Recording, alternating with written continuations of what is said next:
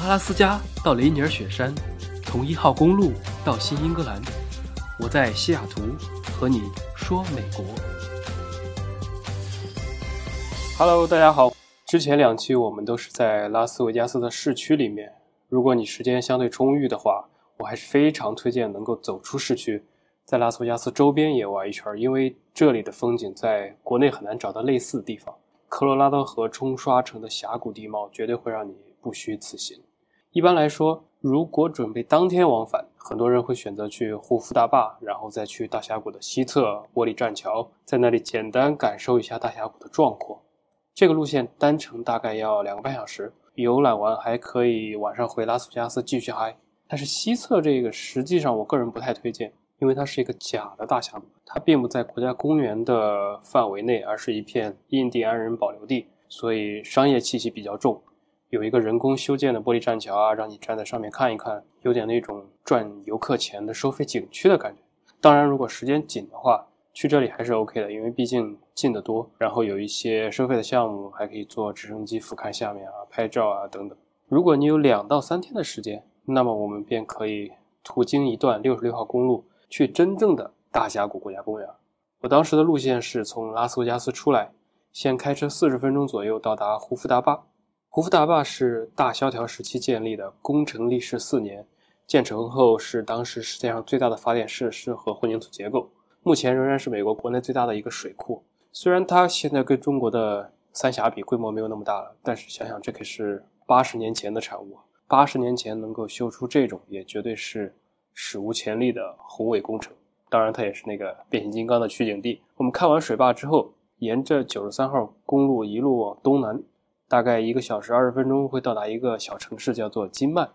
在金曼可以加油休息啊，去超市补给一下。接着沿着四十号公路继续往东，大概两个半小时就会到达威廉姆斯。这基本上就是离大峡谷最近的一个小镇了。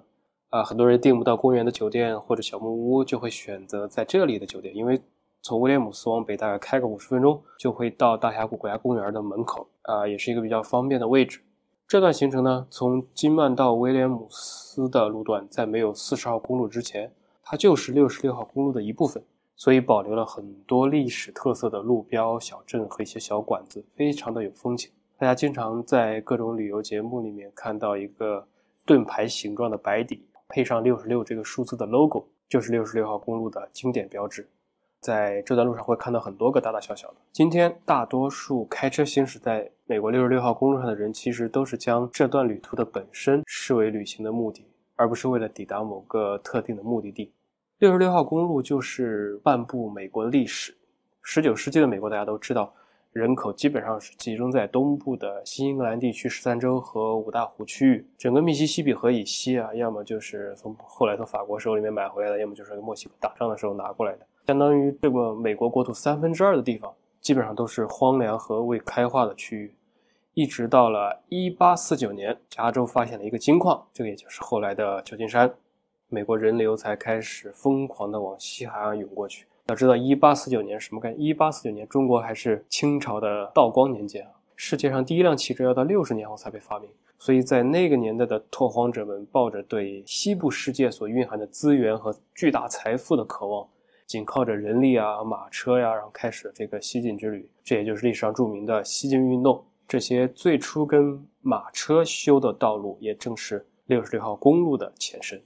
说到这里，给大家推荐一部美剧啊，叫做《西部世界》，大家有空可以看一看。然后呢，一直到了一九二六年，随着美国高速的发展啊，汽车工业的前进，这条公路才开始被正式修建，并被命名为六十六号公路。起点从芝加哥。中间经过八个州，一直到加州的圣莫尼卡，它全长将近四千公里。其实数一数这条路，它经历了大萧条、二战垮掉的一代婴儿潮、嬉皮士运动、麦肯锡主义，一直到后来的黑人平权、妇女平等、冷战等等多个时期的美国，一直运行到了一八九五年，美国交通部才宣布这个六十六号公路退出历史舞台。它遗留的道路要么被纳入了洲际高速的一部分啊，要么就是作为地方公路，再不然就直接被废弃了。所以六十六号公路也就至此完成了它的历史使命。说到就是大家回想一下这段它背后的这么一个意义，就可以明白六十六号公路的历史其实就是一近一个世纪以来美国的变迁史，也是一览美国东西地貌的风景之路。这也是六十六号公路的意义，以及各类攻略里面把它称为母亲之路的原因。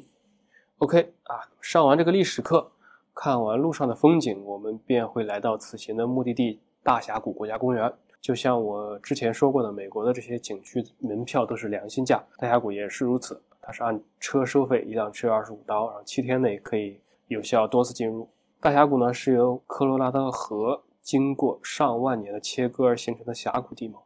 整个长达三百五十公里，然后平均深度一千三百多米，最深处有两千米左右，是世界上非常罕见的地质奇观之一。我们从小就学一个成语，叫做“鬼斧神工”。我第一次感受到这个成语是如此的贴切，就是在大峡谷里面。整个大峡谷呢被河流切割成了南缘和北缘。对于第一次游览的游客，我还是建议去比较成熟的南边儿。因为这里一年三百六十五天都对公众开放，然后北北侧呢，它较为原始，海拔比较高，所以冬天会下大雪的时候不对公众开放。我们在公园门口缴费之后啊，会拿到一份地图和公园指南。从这里进入公园的好处有两个：一是东边的峡谷景观最为壮观，让你一进入到公园就会产生一种震撼的感觉；二是在公园里面游览起来不用走回头路，靠近东边的几个观景点都是一个都属于必去之地吧。我当时进门之后是在下午，整个太阳洒在峡谷中，一片金色，刚好看到了日落。然后第二天你还可以去看日出，这里是绝佳之地。如果你住在公园里面，那么在夏天天朗气清的夜晚，甚至还可以看到银河，肉眼可见的银河。大峡谷每年有多达五百多万的游客来游览，所以为了保护环境，公园建议所有的人到游客中心集中停车，然后乘坐这个免费的班车在公园里面游览。这个游览车的服务整体还是不错，非常的方便。我觉得甚至比你自己单独开车去一个一个观景点更更自由，因为它这个十分钟左右一趟啊，车速也很慢，在每个景点呢都会停，司机会兼职给你做一些简单的讲解，有时候会提示提示你窗边有什么风景啊，或者有什么动物。啊，我看过啊，好多在这个路边，你就会经常看到很多这种野生的鹿啊。就是麋鹿啊、白头鹿，或者或者应该不是梅花鹿，反正就是某些品种的鹿啊，他们也对人也不是非常的害怕，所以车会停在旁边，慢慢的等他们过去，或者仅仅就是看一下他们，可以拍拍照。呃，我在大峡谷里面一共应该撞到过五六次吧，大大小小的十几只。关于大峡谷的风景，很难用语言来形容，它既不是新疆的那种辽阔，也不是丹霞地貌的那种壮美，只能说是鬼斧神工，鬼斧神工。美国某个非著名作家在一百年前就曾经说过：“不管你走过多少路，看过多少名山大川，你都会觉着大峡谷仿佛只能存在于另一个世界、另一个地球。”我觉得这句话其实非常的写实，因为站在大峡谷的边缘，真的会给你一种那种站在地球边缘的感觉，把地球掰开了，然后展现给你看，露出里面的斑斓的一层层的断面和深渊。大峡谷它整个色调以红色为主，因为从山谷的谷底到顶部分布着各个时期的断层，非常的清晰，颜色各异。然后这些两壁的岩石的品种在风化和不同年代的时间的演绎下，岩石里面所含的矿物成分也不一样。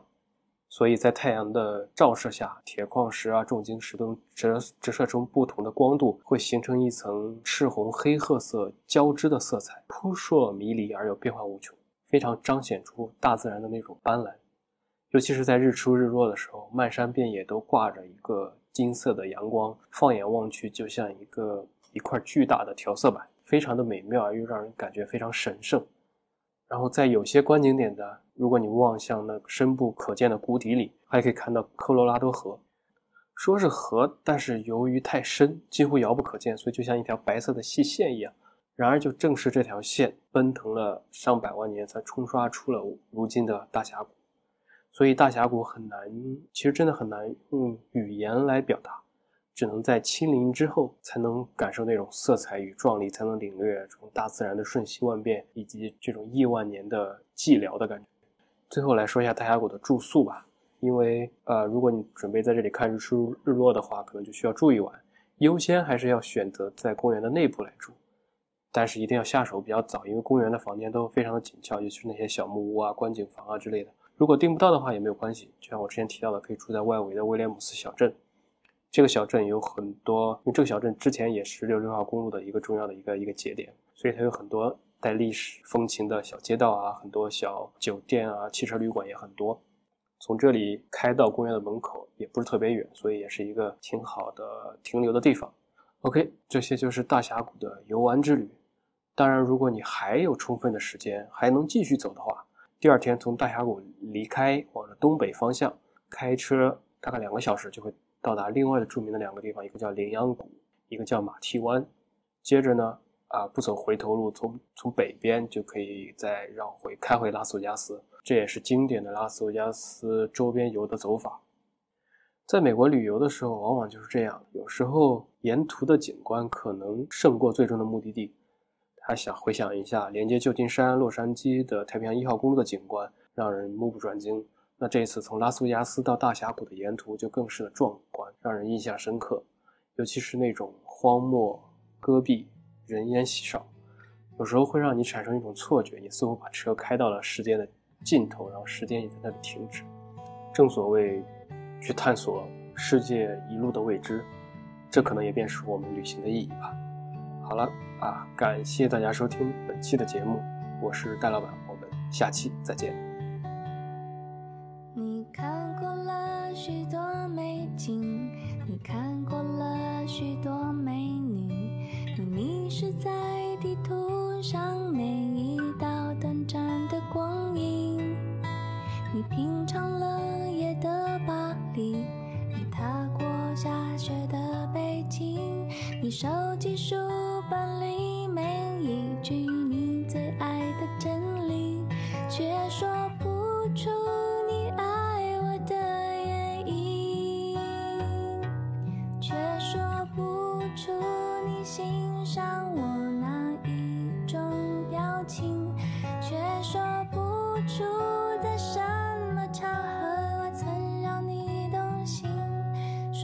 中